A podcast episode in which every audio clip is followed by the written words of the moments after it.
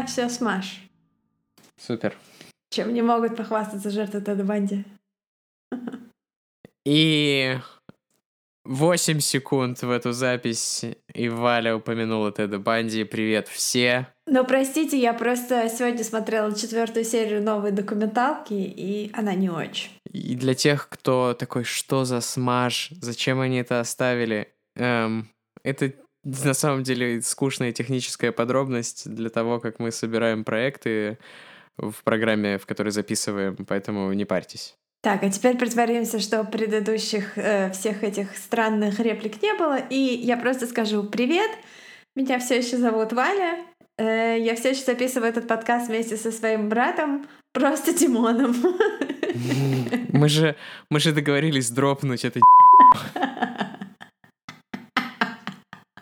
Да. А, привет все. Тима, пожалуйста, если вы не против. Если нет ни у кого каких, никаких возражений, предпочитаю эту форму своего имени. О, недавно очень крутая ситуация была на квитанции в этой, в ремонте обуви. Мое имя написали Тимофей через Е.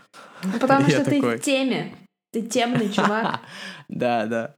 Ты тема фей. Почему он тогда не назвал меня Стилефей? Господи. Круто, фей. Я только пошутил эту шутку, а мне уже стыдно за то, что ее услышат мои коллеги. Ну, знаешь, э, ты же властелин монтажа. Эту шутку может не услышать никто. Но в последнее время мы как-то вообще не паримся по поводу наших шуток и просто стали, наконец, мы наконец расставили, расслабили булки и полностью, ребят, стали... Расставили булки. Это сюда, это сюда. Это уже Джеффри Дамер. Ой. Джеффри Дамер. э, Идея дизайна квартир по Хьюги Дамер. Джеффри Дам и Джеффри Дамер. Ну, да. Этот фильм, на самом деле, нас неплохо так подводит к теме сегодняшней. Я даже не знаю, как объяснить, почему. Давайте, наверное, начнем с того, о чем мы сегодня вам расскажем. Как вы видите, выпуск называется «Норвежцы жгут». И он расскажет... э, он расскажет. Он, это мы, в смысле, расскажем вам про норвежских сатанистов, блэк-металлистов из начала 90-х, которые просто на весь мир нашумели сначала своей музыкой, а потом Нашумели, надымили. Да, устроили из своих местных церквей мини аяфят Ну, собственно, аяфят лайокюдль. Вот. Это скандинавская отсылка к вулкану, который дымил окей. уже довольно много лет назад, на самом деле. Окей, хорошо. Этот вулкан, видимо, вызывает у тебя какое-то особое задротство, раз ты выучил его название, да? Это просто, типа, достаточно стандартный флекс для какого-нибудь там 2010-го, в котором он дымил, когда О. ты, типа, учишь, как он называется, и все такие, ну да, тот вулкан, а ты такой называешь его. Я не И- буду и- повторять. Я Я жалею, хот- что сказал уже один раз. Я просто хотела сказать, что любая пиротехника самых богатых групп типа Рамштайна не сравнится с пиротехникой этих бомжей, о которых мы сейчас будем говорить в нашем выпуске. У меня несколько раз менялось отношение к персонажам. Когда я только услышал, мне казалось, что они вообще там крутые викинги, норги, а потом я понял, что это какой-то мамкин металл за гаражами, но потом я еще раз передумал. Но и в целом не буду забегать вперед, лучше в конце это обсудим. Ну да. Еще мы хотели так немного в шутку, наверное, сказать, что мы посмотрели статистику в нашем инстаграме, и что у нас больше 70% подписчиков и вообще аудитории — это женщины и девушки, и мы решили, нужно, короче, типа разбавить тестостероном нашу подписоту и делаем такой выпуск для э, IT, таких э, бородатых э, сисадминских мужиков, такие, Да! о, металл, сатана. Да! Э, Кстати, для справки, чтобы вы не думали, что это будет какой-то там а, музыкальный флекс весь этот выпуск, здесь будет а, а, очень много триггеров, здесь будет а, м, Суицид триггер. суицид, здесь будет 48 ножевых, здесь будет... э, Суммарно. Суммарно 48 Ну, нет, нет, больше, больше. Ну, Э, Здесь будет э, вероятный каннибализм. разжигание национальной религиозной розни. Да, то И, есть в здесь общем, разжигание зданий. разжиганием это именно то слово, без всяких преувеличений, которым можно охарактеризовать нашу сегодняшнюю тему. И, кстати, о краткой характеристике тем наших выпусков — Тима придумал для вас офигенный конкурс, о котором мы скажем О, да. В самом конце этого выпуска, поэтому скиперы вы можете скипать сразу самый конец. Первый скипер, короче, послушает э, концовку и напишет тайм-код в комментах, и все такие класс. Но проблема в том, что скиперы скипнут все наше прекрасное, уже почти 7-минутное интро и никогда и скипнут наши разговоры в конце, поэтому они никогда не узнают про этот конкурс, и мы будем знать, что в нем участвуют только true ребята, которые не скипают. Не знаю, э, заходите в Инстаграм и напишите в комменты плюсик, если вы слушаете нас в том числе из-за наших 7-минутных интро. Я не чувствую готовности от них отказываться, поэтому как Я, бы сорян. никак- я никогда от них не откажусь, потому что это прекрасное время общения с моим братом.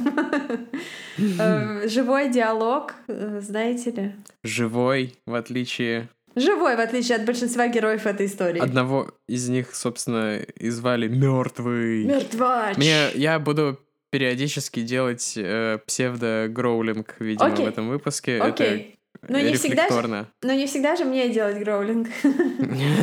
Марв такой.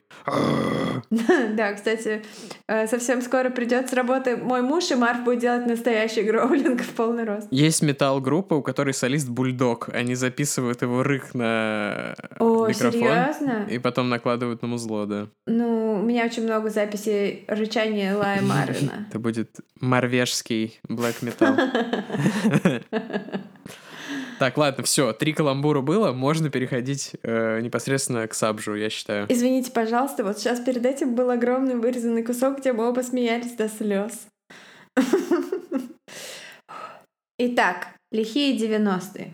2 июня 1992 года. Действия разворачиваются в Бергене. Это маленький идиллический городок на западном побережье Норвегии. Место достаточно древнее, ему почти что тысячи лет. Когда-то его основали викинги, говорят, именно здесь, на этом самом, на этой самой земле, много сотен лет назад, первые из них приняли решение отказаться от своих кровожадных древних богов и принять христианство. Идиллические разноцветные домики на склоне горы, окнами на залив, спиной к густому хвойному лесу. Короче, сказка такая. Вот как вы себе представляете, максимально няшный скандинавский город — это он. Но на самом деле это сказка братьев Грим. Да, это сказка братьев Грим, которые на самом деле без э, пересказа советских добрых переводчиков... Я помню строчку из сказки братьев Грим. Но принцесса не могла полюбить короля, потому что у него не было носа. Это реально перевернуло... Это мо- casual сифилис. Да, это перевернуло мою жизнь, а потом э, мне было лет восемь, когда я увидела женщину без носа на улице, и я просто такая, о май гад, они действительно существуют. Наверное, она королева, подумала Валя. Да, наверное, это дочь того самого короля. В общем, да, пряничный городок. Солнце медленно тонет в волнах, оставляя за собой мягкий, как сладковато-розовый свет. Вскоре все это растворяется в чернильных сумерках, пока на улице не становится темно. Ну, не настолько темно, чтобы там невозможно было разглядеть, куда ты идешь и все такое прочее, потому что все-таки это Норвегия, север. Черный дым тоже растворяется в этом сумраке, и когда на его место уже приходит огонь, орущая, как многотысячная толпа на стадионе, пламя такое, «А!» можно делать гроулинг в этом месте. Я не могу по заказу. А, извини, черт. В общем, когда раздается этот рев пламени, уже поздно. Пожаром охвачена 900-летняя деревянная церковь.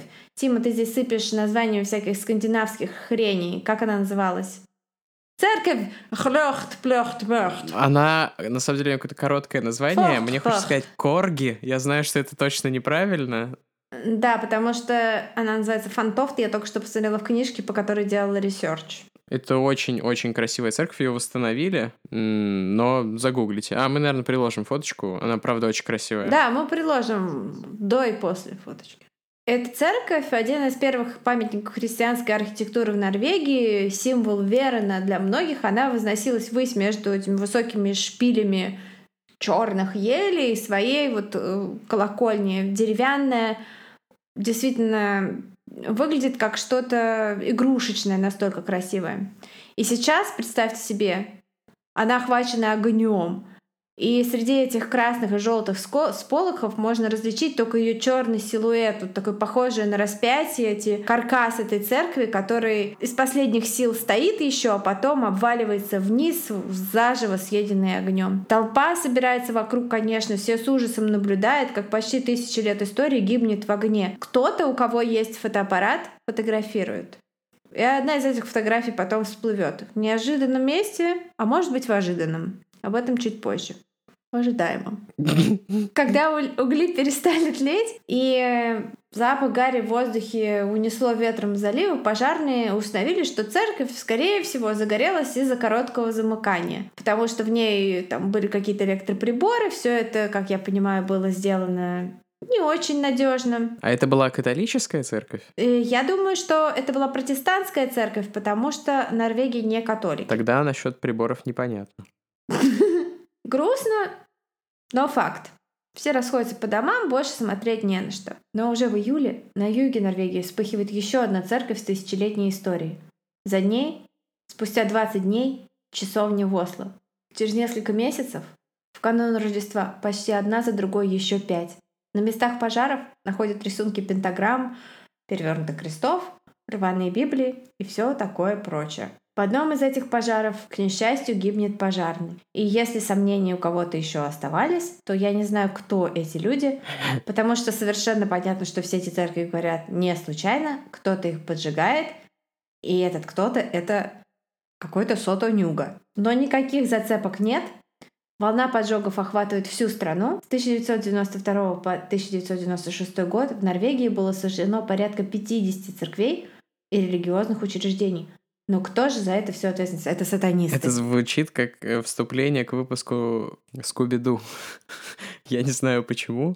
Наверное, потому что это вообще ничего смешного. Типа, многие люди, верующие в Норвегии, просто скорбели из-за этого. Там культурное наследие было потеряно. Я ни в коем случае не смеюсь над этим. Но просто я в эту историю уже так глубоко погрузился, что меня немного сбился как бы компас. Моральный компас? В плане реальности, да.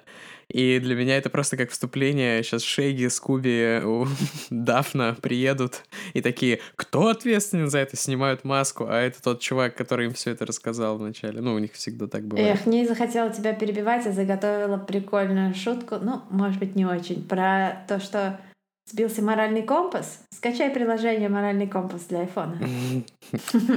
Продиктуй в него любое свою мысль или решение, и оно скажет тебе. Оно покажет тебе, где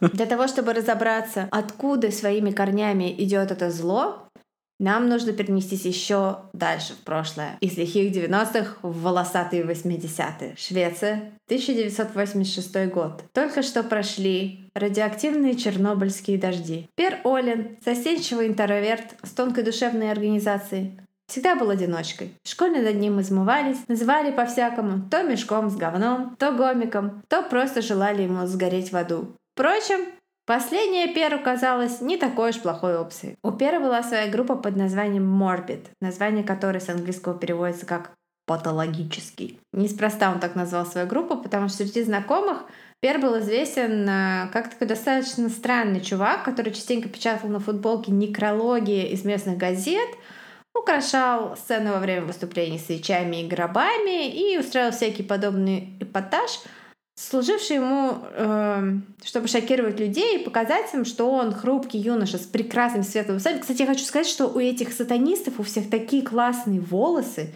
Я не знаю, чем они их мыли. А, я чем не нашла, они питались? Чем они питались, мы до этого дойдем.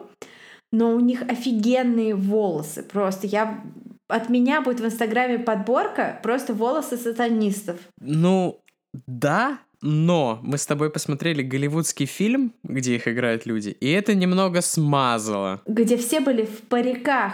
Смазало впечатление. У Деда клевые волосы, у Юронимуса отвратительные паты грязные просто. И у усишки девственника. У Варга офиген. Варг вообще прикольный. Варг красивый. Варг красивый. Этот шрам. Да-да-да. Варг, Варг симпатичный. Варг мог бы быть просто каким-нибудь актером, чем-нибудь таким. Но, к сожалению, он э, агрессивный психопат, поэтому с низким IQ. Поэтому он в политике. Поэтому он снимает прикольные видосики, где он делает так показывает какую-то борцуху. Так, ладно. Давай вернемся. Это для нашей женской аудитории был комментарий про волосы, что я, как девочка, ваш э, интерес к этой теме тоже подогреваю, потому что не все же волосатым сказать, у сисадминов тоже бывают очень классные волосы. Чем питаются сисадмины? Anyway, мы продолжаем. 16 августа 1987 года выходит первая демо норвежской группы Mayhem. Mayhem. Под названием Death Crush. По большому счету это был э, шум. Никаких особых усилий, просто, ну, как будто кто-то оставил включенным микрофон, пока крушил музыкальные инструменты. Да, но мне есть что сказать по этому поводу. Вот И этот... говори же, мы завели подкаст, потому что нам есть что сказать. По этому поводу. Эм, Юронимус, это гитарист Мейхам, про которого мы еще скажем подробно. Основатель Мейхам. Да-да-да.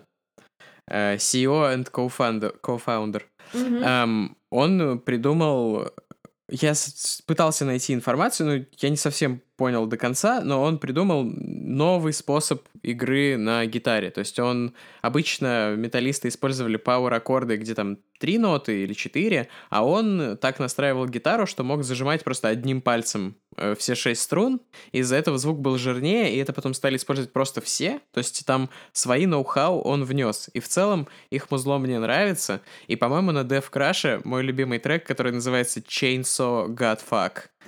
Муа. Код под него вот так вот вылетает просто из-под пальцев, так вот шух. Я поясню. И ты уже закодил. Тима сейчас говорит не про то, что у него код вылетает из-под пальцев. Тима программист там типа Ну я аналитик, работает. ну типа Да, того. ну типа Тима пишет э, код на компьютере. Это я просто поясняю, потому что когда я услышала, если бы я не знала, а, буква я «Д» подумала, на конце, да. что у тебя код вылетает из-под пальцев, и я такая, что? Я ветеринар такой. О, у меня есть клевая история про кота, но как-нибудь в другой раз. Это уже другая история. Э, Я ему помогал, если что. Я не, не приношу вред животным. Услышав это демо, Пер Олен понял, что вот он, ответ всем его проблемам. Это то, что он может предъявить правильным мерзким упырям из школы, род... скучным родителям, всему обществу в целом. Он может просто играть им в лицо вот такую музыку. Грол. Uh, он начал переписываться с этой группой. Прикиньте, тогда он написал им письмо по почте, типа «Дорогая группа Mayhem, мне нравится ваша музыка. Меня зовут Пер Олен, я живу в Швеции, и мне нравятся трупы». Uh, они отправили ему письмо в ответ, типа «Классно познакомиться с тобой, Пер, нам тоже нравятся трупы» и death metal. и, в общем, они подружились реально по переписке. Я хочу видеть эту переписку, я хочу просто томик э, с письмами Пера Оллина к Юронимусу. Ну и стоит еще заметить, что Мейхем не просто писали всем подряд, а они, в общем, целенаправленно искали вокалиста, э, печатали какие-то типа листовки, фиг знает уж как они это делали, я не совсем понял, но э, вот даже до Швеции эти объявления добрались, и Дед... Всего 200 километров.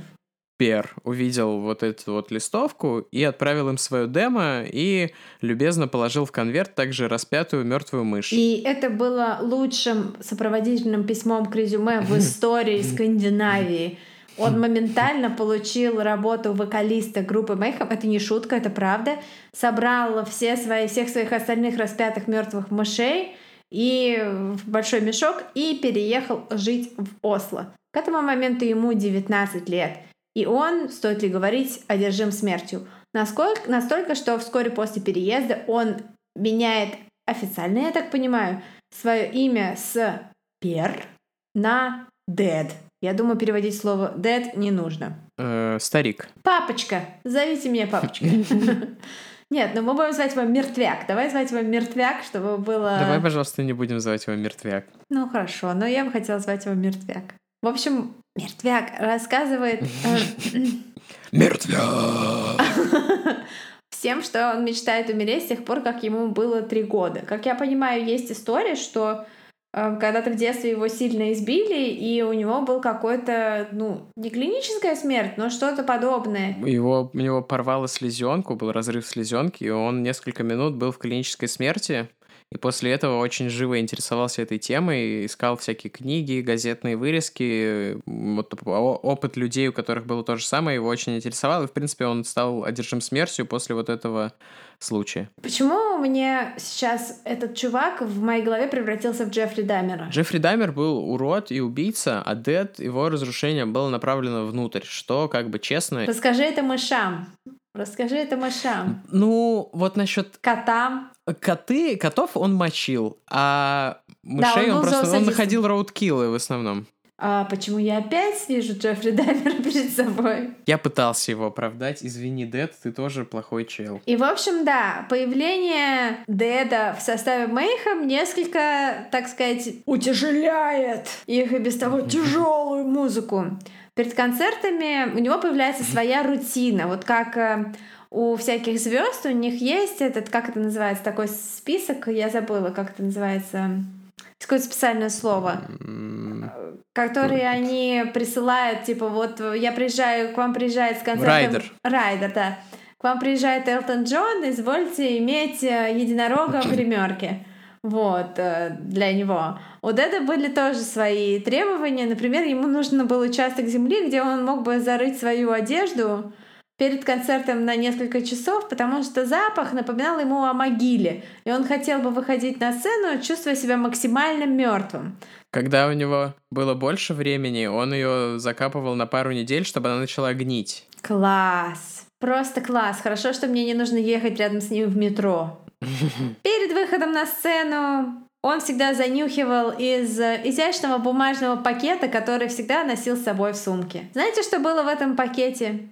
Там была мертвая ворона. Ему нравилось ощущать запах смерти, выходя на сцену. Ну а на самих концертах, э, украшенных нанизанными на жерди свиными головами, Дэд с удовольствием пускал себе кровь и брызгал ею на своих товарищей по группе и в толпу. Вот такой вот э, у них был стайл. Не то, что сейчас всяких там попсачей. Поучиться бы у таких чуваков. Но на самом деле, кроме Деда, Точнее, помимо Деда, в группе был настоящий лидер, собственно, его основатель Юронимас, про которого Тима уже упоминал. Я не помню, как зовут Юронимаса на самом деле. Как-то... Ойстон. Глё... Глёген, Шлёген, Млёген. Ойстон. Ойстер. В общем, какой-то там Шмойстен. Интересно. Ойстон. ну, ты можешь каждый раз... Э, я буду называть его Глёген Шварген. Это очень похоже на все имена в этом выпуске, поэтому... Эм, и, в общем, этот чувак был э, из такой э, благополучной семьи среднего класса, все у него было вроде бы как нормалек, то он хотел посвятить свою жизнь тому, чтобы стать королем блэк металла. И вот, как говорит Тима, даже реально какой-то культурный вклад в эту всю тему внес. Дэд и Юронимас были типа друзьями не разлей вода, творческими такими, творческим союзом. Несмотря на то, что у них был разный бэкграунд, оба они знали о том, что такое... Ну, блин, им 19 лет. Обе они, знают, оба они знают о том, что такое настоящая подростковая боль. Э, насколько я понимаю, ну, в принципе, как бы север Скандинавия заняться особо нечем. Ничего не происходит. Политический фон очень стабильный. Э, доходы у всех высокие. Бунтовать вообще, ну, не, нет какой-то вещи, против которой можно адекватно бунтовать. А хочется. Есть, а хочется, потому что, во-первых, э, все надоело, потому что это северная погода гнетущая. Ну и в целом, как бы 19 лет — самое время. Поздновато немножко, но ок. Одни мальчики позднее созревают. В общем, эти чуваки были такими близкими друзьями, что не то, что вы подумали. Нет, они просто переехали вместе жить в такой домик в лесу, полуразвалившийся, какой-то заброшенный, весьма стрёмный. И... Ну, писать альбом, собственно. Ну типа да. изолировали себя от... Ну да, не у мамки же в гараже писать а, самый лучший black metal альбом. Они жили вместе в этом доме, и поначалу все шло очень хорошо, но когда стало понятно, что карьера группы не идет по такому плану, как хотел Дед, между ними стал назревать конфликт. Когда Еронимас доставал Деда, тот уходил спать в лес рядом с их домом. Скорее всего, у Деда была клиническая депрессия, но в то время металюги к терапевтам не ходили и self-love не практиковали, только self-harm. Вообще есть мнение, что Дед страдал так называемым синдромом Катара, психиатрическим заболеванием, при котором человек считает себя мертвым, разлагающимся трупом. Обычно эта болезнь развивается у людей, которые пережили в детстве глубокую травму. В общем, все совпадает. Но как бы там ни было, его одержимость смертью стала переходить всякие границы. Он начал смотреть сна фильмы на кассет, диетах, он резал себя, он переставал есть на какие-то периоды времени. Он уверял друзей, что он, когда вот он умер, когда была у него клиническая смерть, это было самое прекрасное время в его жизни, а сейчас ему плохо, кровь в его сосудах свернулась и застыла, и ему просто не место среди живых. А, немного об этом диагнозе я процитирую одну из энциклопедий а, по психологии и психиатрии. На ранних стадиях синдром Катара характеризуется смутным чувством тревоги, которое наблюдается от нескольких недель до нескольких лет. Это тревожное состояние постепенно усиливается и может привести к нигилистическим заблуждениям, в которых отрицание жизни и отрицание частей тела является характерной чертой. Пациент теряет чувство реальности. Несмотря на иллюзию смерти, эти пациенты демонстрируют повышенную склонность к селф-харму или суицидальному поведению. Дополнительные симптомы могут включать немоту и пониженную чувствительность к боли. Основные симптомы всегда выражаются озабоченностью чувством вины, отчаянием и мыслями о смерти. Но, по-моему, просто чек, чек, чек, чек, как полностью совпадает с историей этого чувака, насколько мне известно. Но... Больше чеков, чем на гвозде в кофейне. Да, да, именно так. И, в общем, как вы, наверное, уже догадались, 8 апреля 91 года Дэ сел писать предсмертную записку. Ее первая строчка гласила «Простите за всю эту кровищу». Остальную часть записки из-за кровищи было читать достаточно сложно. Ну, я на самом деле читал перевод. Ну, там что-то такое банальное, типа «Слава сатане», black metal навсегда, и, и типа, да, сори, что так вышло. После он перерезал себе вены, потом горло, потом взял винтовку и выстрелил себе в лоб. В общем, это вот к разговору о том, чтоб наверняка. Ему было 22 года. Его тело, конечно, обнаружил Еронимас, его ближайший друг и сосед. Но здесь э, берет начало легенда. Я расскажу версию, которая такая вот традиционная из такого мифа, который mm. сам о себе создал Еронимас, а Тима потом, после того, как я mm-hmm. ее расскажу, ее опровергнет, и вы можете выбрать, чему вы верите. Да, давай так сделаем. Когда Еронимас увидел тело Деда, Конечно, он офигел, потому что, ну, представляете себе, кровь, мозги, кости разбросанные повсюду, ружье, нож, записка, ну то есть это Кобейн отдыхает. Но он не стал звонить ни в полицию, ни родственникам, а... Кобейн, между прочим, в 91 году еще трудился в поте лица. Да, Кобейн до отдыха еще лет пять, по-моему, да? Три. Он поехал в ближайший магазин и купил там одноразовую фотокамеру. Вернувшись, он сделал фотосет тела Деда, как-то, может быть, даже переложил какие-то вещи, чтобы это все выглядело более устрашающе, хотя как можно быть недостаточно устрашающим. Но он просто подложил ближе к телу ружье и нож, который он использовал. Да, и у Еронимуса было чутье на классные обложки для альбомов, if you know what I mean. Кроме этого, он собрал кусочки черепа Деда и фрагменты его мозгов. Из костей он потом сделает ожерелье, офигенный мерч для, ну, точнее, подвески, офигенный мерч для black metal группы. Типа футболка, диск, значок, кусочек черепа вокалиста. Кстати, да, это к разговору, если мы когда-нибудь сделаем Patreon, это идея для плюшек на Patreon. Что? Нет, нужно просто сделать такие имбирные печеньки в виде этих ожерелий. Да-да.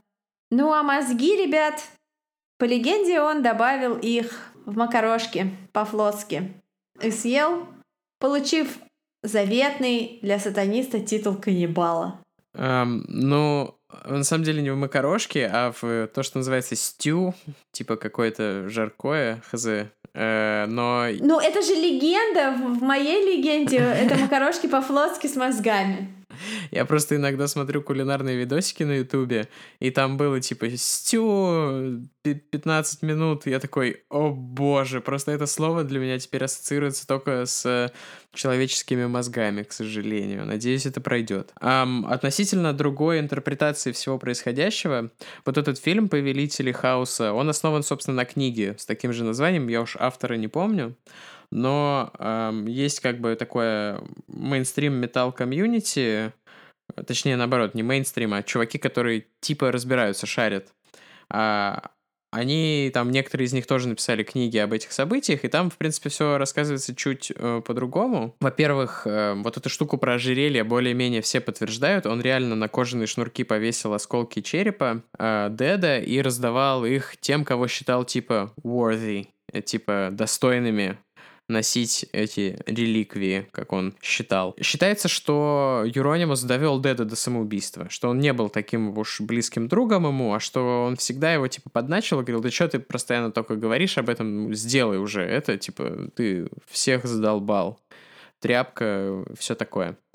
А, и когда он вернулся, собственно, он уехал и оставил его достаточно надолго, э, рассчитывая на то, что Дед э, от этого одиночества совсем поедет кукухой и, в общем, сделает то, что всегда обещал. И он приехал и не смог открыть дверь, стучал-стучал, и, в общем, в какой-то мере даже обрадовался, когда ему пришлось по лестнице залезть в окно, потому что, ну, Дед, очевидно, открыть ему не мог, потому что совершил самоубийство. Потому что Dead was dead. Да, а, а мозги он не ел, согласно вот этой штуке. То есть это он такой, а было бы круто, если вот бы вот мы были бы той группой, в которой гитарист съел мозги бывшего солиста. Ну так он, наверное, съел его мозги, но не в прямом смысле. И вот эта фотка, она стала обложкой какого-то бутлег альбома. Я уж точно говоря, кстати, не знаю, он вышел до всех событий, описанных далее, или после. Ну, по-моему, ну, в общем, По моим данным, он вышел в 95 году и назывался Dawn of the Black Hearts.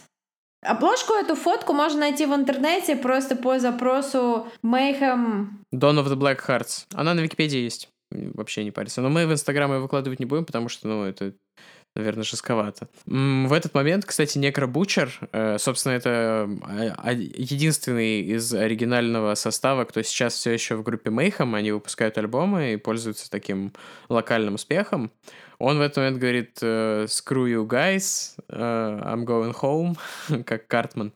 И, в общем, говорит, что это не для него, что это жестко, и из-за этих фоток он будет на Юронимуса обижаться очень долго, и вообще он говорил, что он планировал убить Юронимуса вот за эти фотографии, что это, типа, было жестко, что Дэд был его другом, и какого вообще хера. Ну, непонятно, на чьей стороне правда. Очевидно, она, скорее всего, где-то в середине. А Юронимус недолго скорбел по своему другану, и уже в мае, буквально через месяц после смерти. Да-да.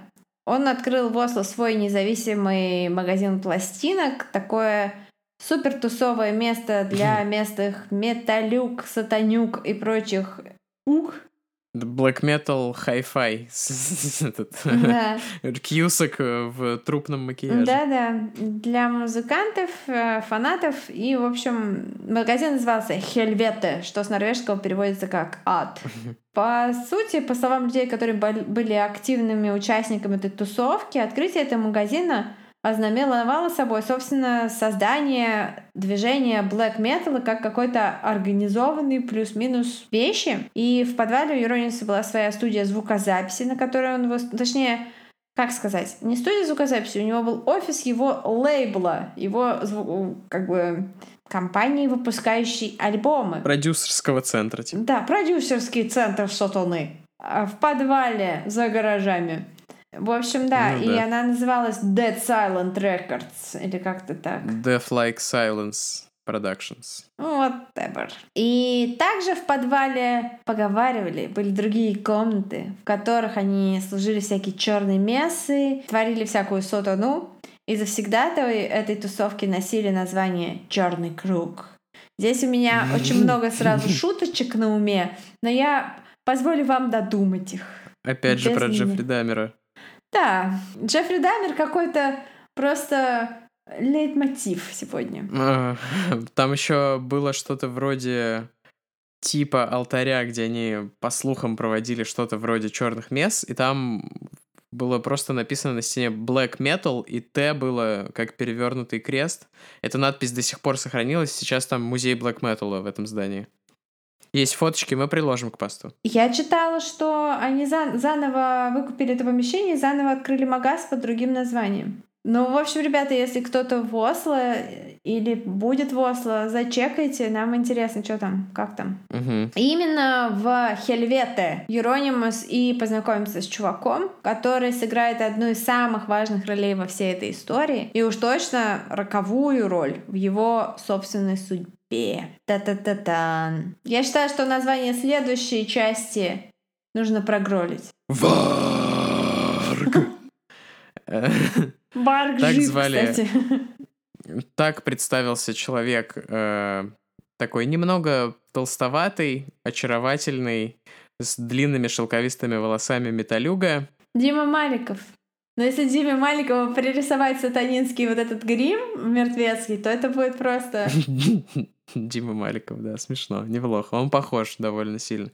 Варк был тоже жесткий чувак, но он был такой жесткий in the making, то есть он еще был на заре своей black metal карьеры. И в отличие от, как они его называли, типа металла для девочек, типа death металла из Европы и Америки, норвежский black metal имел типа миссию нести зло и хаос, сотрясать устои общества. Это была пощечина общественному вкусу, и они считали вот этот вот черный круг или внутренний круг э, black metal, он также назывался. Юронимус считал так, и в Арк эти взгляды разделял. Они считали, что это должно быть как бы для малого количества людей, что это должна быть музыка, которую неприятно слушать, которая типа обращается к самому плохому, что есть в людях. Юронимус был лидером всего этого black metal движения норвежского, но Варк, или он был еще известен под тупым прозвищем граф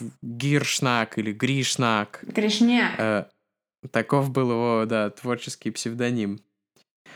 Он был уроженцем Бергена, это тот самый город на побережье, с которого началась наша история. Ему было 17 лет, когда он засветился на black metal сцене. Несмотря на всю свою харизму, он был таким достаточно отрицательным персонажем. Для него восстание против общества значило не просто играть музыку, которая нравится ему и не нравится его бабушке, а, и кричать «Слава сатане!» всем прохожим. Его целью была война, настоящая война и вселение ужаса в сердца таких, типа, неверных. Типа, что-то похожее на священную войну он вел.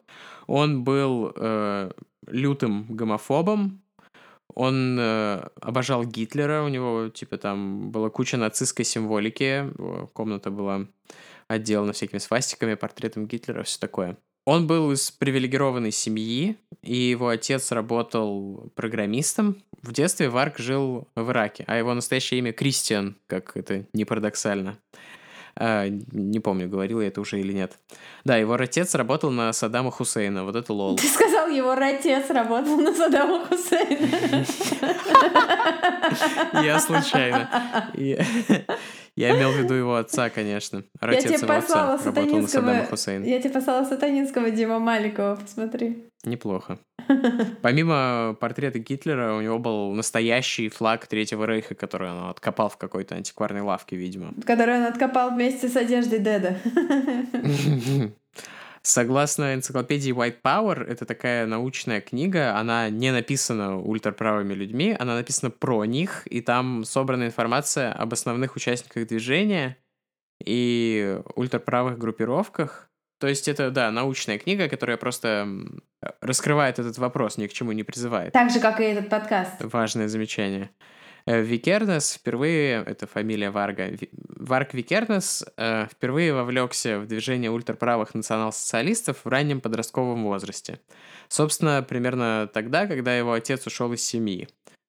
К Саддаму Хусейну, видимо, родцом. Вскоре он сменил свое настоящее имя. А его отец ушел к Саддаму Хусейну. Вот почему у него такой большой шрам на подбородке. Да, он сменил свое имя официально. Видимо, это была какая-то тема менять официальные имена с Кристиан на Варг, что по-норвежски означает волк.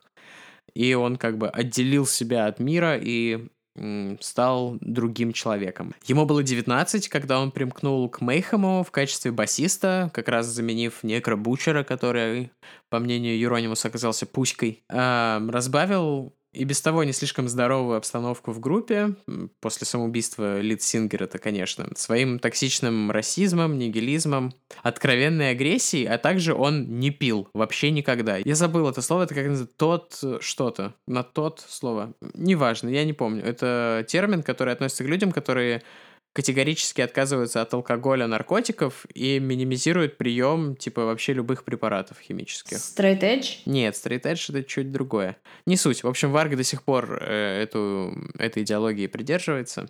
Кстати, я погуглила, что значит Euronymous. Euronymous — это какой-то еврейский демон.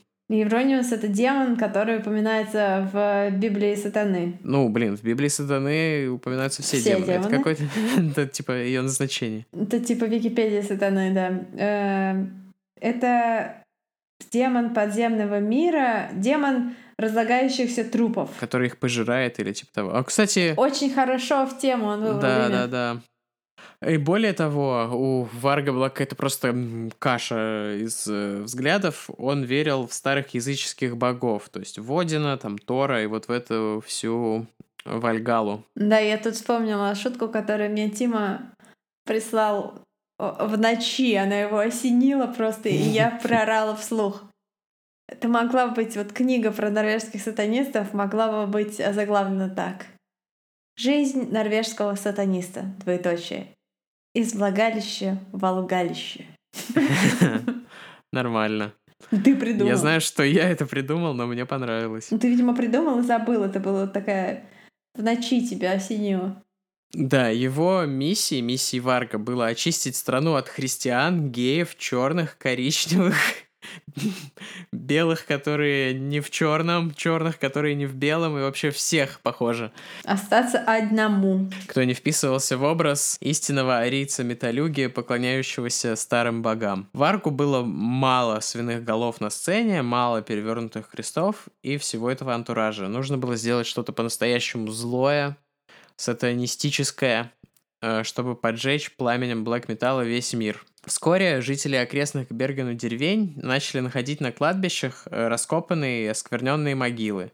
Кто-то поджег дом солиста одной из э, в кавычках позерских псевдо-блэк метал групп, позоривших все их движения, которые были типа не true. Это моя любимая история во всей этой свистопляске. Э, к двери э, этого дома, уцелевшей после пожара ножом, была приколота записка «К вам заходил граф, и он еще вернется». Через несколько недель после этих событий в Лилихаммере в Олимпийском парке был найден убитым гомосексуалист такого среднего возраста. На его теле было 33 ножевых ранения. И горит та самая старая одна из самых первых э, норвежских церквей в Бергене. Версия о случайном возгорании быстро отметается сразу после того, как эти пожары становятся, по сути, эпидемией в Норвегии, а на местах поджогов находят сатанинские символы мертвых животных, всякое такое. Передовицы газет и выпуски новостей по всему миру снова и снова показывают изображения страшных поджогов. Начинается паника, все винят в поджогах сатанистов, но кто они, где они? А среди тех, кто в теме блэк металла, начинается очень-очень мощный интерес э, к магазину Хельвета и группам, которые там тусуют, потому что они-то знают, где эти сатанисты обитают. Полиция начинает интересоваться тоже тем, что происходит в подвале магазина за закрытыми дверями. Э, Юронимуса начинают считать лидером этого движения, но Варк не может такое допустить. Как же? Это ведь он, а не Юронимус, раздает приказы о том, что и где поджигать, и первую церковь он э, спалил самостоятельно, в общем общем-то. А Варк пытается изменить общественное мнение и просто по-кретински дает интервью журналу. Он говорит им типа, только сфоткайте у меня так, чтобы лицо было не видно, и мое имя настоящее никому не разглашайте. Они такие, да, да, чувак, конечно. И выходят, просто звонят в полицию, и после этого э, интервью, в котором он, кстати, заявляет, что он сжег все эти церкви и убил человека в Лилихаммере. Эти фотки, кстати, можно найти, и в фильме эта сцена воссоздана достаточно прикольно, потому что там такие же ножи, такие же, такой же антураж. Волосы он также уложил, актер. Э, и его арестовывают, и находят листовку с рекламой его нового альбома, на которой фотографии вот этих вот как раз э, горящих церквей.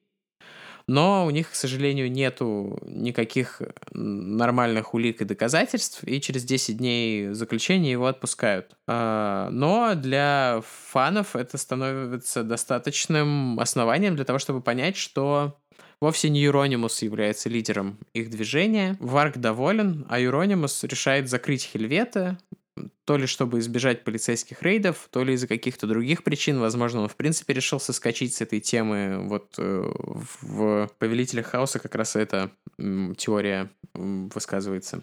Отношения между ними и без того сложные во всей тусовке начинают раскалываться еще сильнее. Но никто, конечно, не ожидал, как это закончится. Это такой кликбейт. Тизерка такая. Никто не ожидал, как закончатся отношения между чуваком по имени Волк и чуваком по имени Демон разлагающегося трупа. Демон разлагающегося трупа. Их зовут Волчара, Мертвяк и Демон разлагающегося трупа. Это русский металл. Да. Угадайте, у кого из них есть высшее образование. Ни у кого. У демона разлагающегося трупа, если нужно было бы выбрать. Ну, у да, него да, три да. слова в названии. Да-да-да. 9 августа 1993 года Викернес э, решает поехать в в гости к Еронимусу в Осло из Бергена. Холодное скандинавское лето, дождливая ночь. Варг говорит своему другу, ну, насколько у психопатов, в принципе, бывают друзья, соседу и, в общем, коллеге по музыкальным проектам с очень сложным норвежским именем. Мне кажется, оно произносится как-то вроде Снорре Рюх. Или просто Бьорген Георген. По кличке Blackthorn. Как ты говоришь, что значит Blackthorn?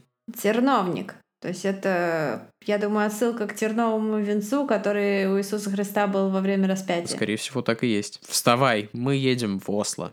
Ничего толком не объясняя, он заставляет его быстро собраться и сесть э, в старенький Вольво, если это, конечно, был Вольво, это вот такой мой стереотип, не знаю, что это была за машина.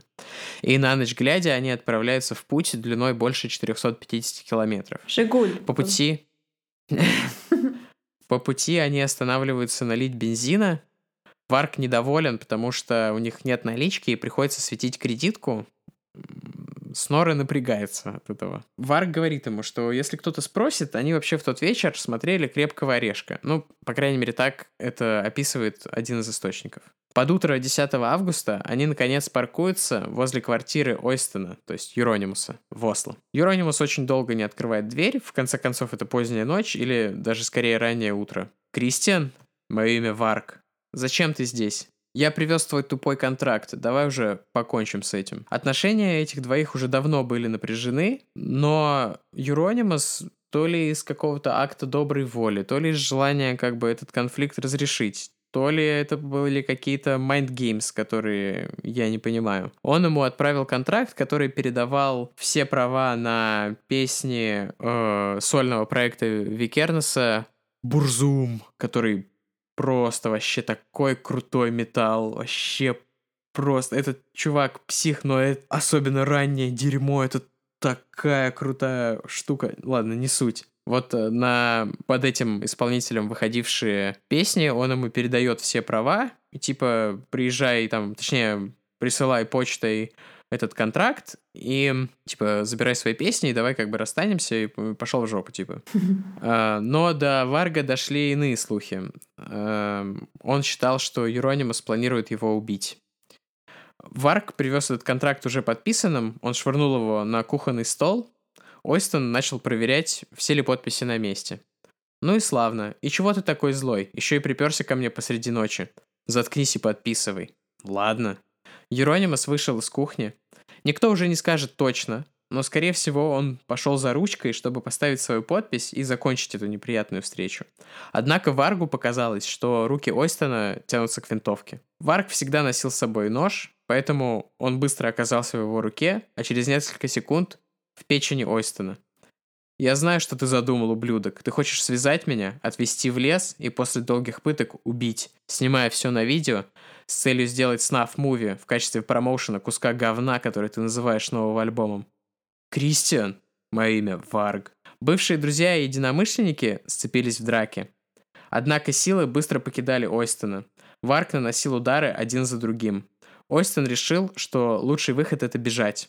Он ударил Варга чем-то стеклянным и уронил эту вазу или типа того. По полу рассыпались осколки стекла. Ойстон побежал к входной двери прямо по этим осколкам. Но пока он пытался нащупать ключом замочную скважину, его противник поднялся и нагнал его. Один за одним удары ножа падали на его спину. Наконец дверь поддалась. Он выпал на лестничную клетку и завопил «Убивают!». Но соседи знали, что в его квартире живут металюги, и там все время происходит какой-то мрачный беспредел, и не особо отреагировали. Ойстон покатился вниз по лестнице. Почти добравшись до входной двери, он снова ощутил приближение Варга. «Тебе от меня не уйти, ничтожество». Запахло псинушкой. Ойстон, э, великий и ужасный Юронимус, властелин блэк из последних сил привстал и посмотрел в глаза своему убийце. «За что?» Я не хотел убивать тебя. Это просто слухи, друг. Но вряд ли Варк слышал его или хотел слышать. Он встал на колени, обхватил рукоять ножа двумя руками, занес его над головой и нанес изо всех сил последний удар прямо в череп Юронимуса. Таким был его конец. С трудом вытащив лезвие из тела, он поднялся, отряхнулся и побежал к Вольво. В ответ на удивленный взгляд Снорры он сказал лишь, что уставился, поехали. После они с Варгом приехали на берег близлежащего озера, где Викернес избавился от окровавленной одежды и орудия убийства. Тело Юронимуса нашли на улице возле входа в его дом, и на нем было 23 ножевых ранения, 2 в голову, 5 в шею и 16 в спину. Вот такой иудушка. Скорее всего, это была невнятная потасовка двух несуразных юношей с грязными патлами, но мне хочется верить, что это была битва двух грозных викингов, вот такая, как мы ее сейчас описали. Но я понимаю, что это, в общем, романтизация. Дело в том, что Варк недавно получил почтой как раз этот контракт, который отдавал все права на песни Бурзум обратно ему. И Юронимус э, утверждал, что готов вообще зарыть топор войны за лидерство в этом внутреннем круге, но ходили другие слухи. Юронимус как-то раз реально сказал, что он хочет э, убить Варга, снять снаф-муви в качестве промоушена к новому альбому. И эти слухи до Варга, в общем, дошли. И поэтому сам Варг до сих пор утверждает, что это было вообще самозащита и все такое. Ну да, проехал 450 километров ночью ради самозащиты. Типа Юронимус нарочно заманил его к себе в квартиру и тут же полез на него с винтовкой, а Варк вообще только себя защищал, ну а множественные раны на теле Юронимуса это просто результат того, что он на битое стекло упал, ага. Угу. Рука соскользнула в пепельницу. Во время, э, во время ареста полиция нашла в доме Варга 150 килограммов э, взрывчатки и 3000 патронов э, для ну, каких-то там винтовок, пистолетов и всего такого. Подкинули. По словам Варга, опять же цитируем энциклопедию White Power, он планировал взорвать штаб-квартиру леворадикальной организации панков в Осло и от исполнения плана его остановил только арест. Есть также мнение, что Юронимас, который был коммунистом по своим убеждениям, противился этой атаке, и именно поэтому э, нацист Варк принял решение с ним расправиться. Но это такая наименее поддерживаемая теория. Есть еще другая версия, что Варк на самом деле планировал взорвать самый большой кафедральный собор в Осло, и этому есть подтверждение, потому что этот собор, типа, с нарисованным огнем, э, или типа того, я не смог найти точной инфы, точнее, не смог найти эту листовку, но вот э, была листовка с промоушеном то ли концерта, то ли альбома, на которой был вот этот собор, который горел. А, это было бы, типа, их такой, типа, финальный штрих в этой эпидемии поджогов. Суд над Варгом был чем-то похожим на то, как обычно судят серийных убийств, очень публично, куча камер, толпы фанатов, причем это по всему миру была известная история. Она вообще запустила моду на black metal по всему миру. Э, Варга признали виновным в убийстве и поджоге четырех церквей и приговорили к барабанная дробь 21 году в тюрьме, потому что это максимальный срок, на который можно посадить человека в Норвегии. И при этом все серийные убийцы всегда едут во Флориду или еще в какой-то штат. Ехали бы все в Норвегию, все были бы живы и были бы фермерами вместе с Варгом.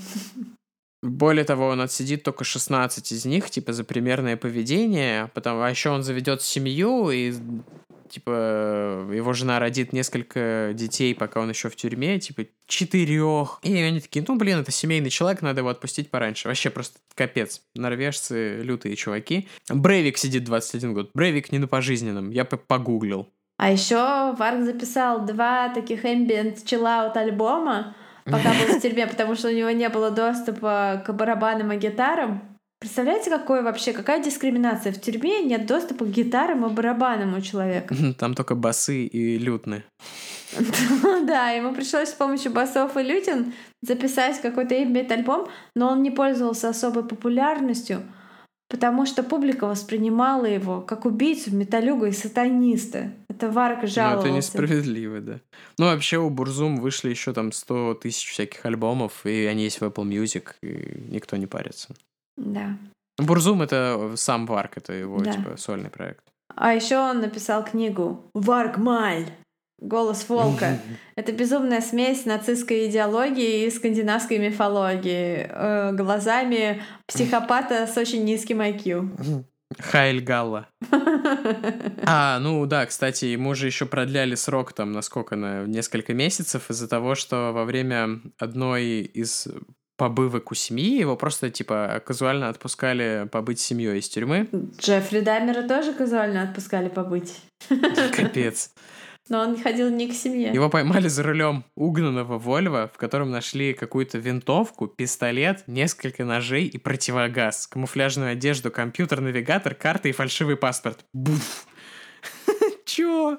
Вот это набор. Джейсон Борн отдыхает. 15 месяцев ему добавили к сроку за это, но он все равно вышел раньше, чем должен был. Сейчас он живет где-то в провинции, у него своя ферма и видеоблог. А убийство гомосексуалиста в Лилихаммере, в нем признался чувак, тоже из э, внутреннего круга блэк металла по кличке Фауст. Он был барабанщиком какой-то там из групп, извините, я как бы только вот Мейхом и Бурзум знаю на данный момент.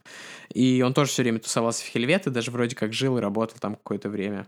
Он сказал, что это сделал для того, чтобы просто почувствовать, каково это убить человека, как это, когда нож в в тело входит. Типа он смотрел всякий снаф тоже и слэшеры. Ему дали 8 лет, ну, типа, no big deal, видимо, в Норвегии. Вот такая история. Большинство церквей восстановили, но, разумеется, это не то, что вот эта вот э, оригинальная архитектура потеряна навсегда. Расскажу, наверное, про свою историю отношений к этой истории, и свою историю отношения. Очень сложная грамматика какая-то. Ну ладно. Сначала я услышал, когда только это, я представил таких, типа, взрослых мужиков с бородами, которые такие, во славу сатане, все сожжем. Я такой, ничего себе, типа, круто, типа, викинги. Ну, в смысле, ужасно, но, типа, история романтичная. Потом я посмотрел фильм э, «Повелители хаоса», я понял, что это просто метол на мамкины деньги за гаражами, и что они просто такие, а, слава сатане, давайте церковь сожжем. И Варк просто сумасшедший э, чувак, он такой, а давайте.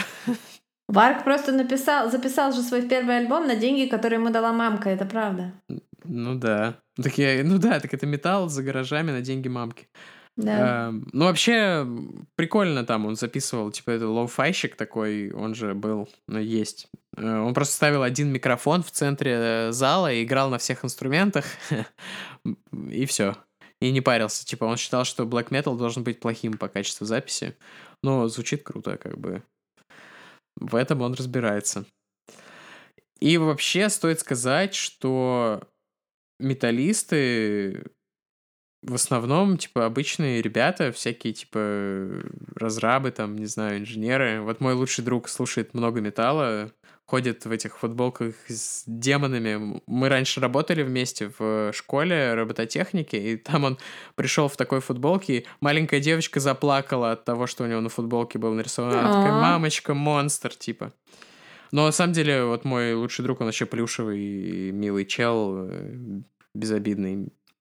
И вообще современный металл. Я ходила с друзьями-разрабами на концерт Слеера, так что да. Но Слеер просто котята по сравнению с этими ребятами. Ну, все котята по сравнению с этими ребятами. И современный металл. Как, как, извини, что опять перебиваю, как сказал мой муж, теперь, когда люди собираются такие, а что, давайте запустим, замутим какую-нибудь black metal группу или heavy metal группу и сделаем что-нибудь по-настоящему эпатажное. Они такие гуглят эпатажные вещи, которые сделали metal группы и такие, не, давайте лучше сделаем какую-нибудь там new metal группу. Там будет легче. Давайте лучше разработаем приложение для медитации или что-нибудь такое. Да-да-да. Да. Современные металлисты, мне кажется, они такие ходят на какую-нибудь хот-йогу и такие, типа, э, положив патлы на землю в позе какой-нибудь э, левосторонней собаки. Я не знаю, как там называются эти штуки. Они такие, а давайте зажжем церковь, а ха-ха-ха-ха. Давайте... В, в Майнкрафте. Да, я только хотела сказать. Так вот, современный металл, он вообще типа... Я не очень люблю тяжелую музыку, но некоторые группы слушаю. Слушаю, например, э, проект Кори Тейлора, считаю, что он крутой чувак, респектую ему. И они про типа... А также фангерлишь по нему, о чем свидетельствуют твои фотки в Инстаграме. Чего? Ну ладно. У тебя же с ним понял, сейчас с ним несколько фоток есть. Нет, нет, у меня не с ним фотки, нет, нет, у меня нет с ним фоток. Но я был на концерте Stone Sour, одна из его групп. Так вот, современный металл, он типа про там всякую борьбу с алкоголизмом, зависимости, типа со внутренней злобой и про все такое. Типа одна из самых главных песен Кори Тейлора, ну, Slipknot, Duality, она про его мигрени. И у него еще вся песня фит с апокалиптикой про то, как э, типа изнасилованный католическим пастором ребенок мстит ему. Клевая песня, кстати. Это все, безусловно, жесть, но это такая, типа, более человеческая и понятная жесть, какая-то рациональная жесть, идущая изнутри. А то, что делали вот э, герои сегодняшнего выпуска, это какая-то хаотичная жесть. И это вообще, ну, другая Тоническая и жесть. с одной стороны, многие им респектуют за то, что они, типа, правда такие жесткие, но мне кажется, что это ну, такое. Это, типа, малодушие, слабость и какая-то социальная мерзотность, с которой нужно бороться. Кстати, Некробучер посмотрел э, фильм эти «Повелители хаоса», все еще не знаю, как он переводится на русский, «Lords of Chaos». Он говорит, что по визуалу прям годнота. Как это по-русски? Я скажу вам. По-русски это «Властелины хаоса». Властелин хаоса, хорошо. Некробучер говорит, что по визуалу прям годнота, что воссоздали эпоху, прям все выглядят так, как выглядели. Ну, я думаю, все девки вообще были у очень, них более очень, стрёмные. очень круто. Я думаю, что у них не было никаких девок. Но говорит, что типа история там переврана, и вообще все не так было. Вот. И что слава сатане никто бабулькам не кричал. Но кинч э, к просмотру рекомендую, мне понравился. Ну да. А также, если уж мы взяли, э, взялись рассказывать про наши источники, от себя я хочу порекомендовать опупительный подкаст на английском языке про музыку и true crime под названием Disgraceland. Это просто лучшее вообще, что случилось э, на стыке музыки и true crime в мире подкастов. Лучшее, что случилось на стыке музыки и true crime, это Чарли Мэнсон. Поэтому я добавила в мире подкастов. А, ну да, тогда полностью оправдано. Да. Но он на английском. Но он на английском, но э, там понятно говорят. Или слушайте нас. Мы тоже музыкальную тему Или развиваем. слушайте нас, мы будем вам его пересказывать. Вот. И кроме этого, Тима запарился и посмотрел кучу документалок, я так О, понимаю. да. Эти бутлег-документалки, они есть на Ютубе, в основном с какими-нибудь испанскими субтитрами. Но там такое, я не посмотрел ни одну целиком. Там есть одна, у которой 7 тысяч отзывов на MDB оценок.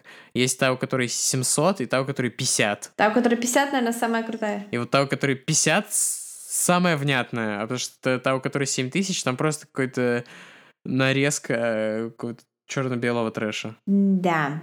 И это была история норвежских сатанистов и их веселых похождений. А, да, короче, давайте, надо какой-нибудь плейлистик собрать будет. И ребятам да, Тим, с себя будет плейлистик, мы приложим его к посту в инсте.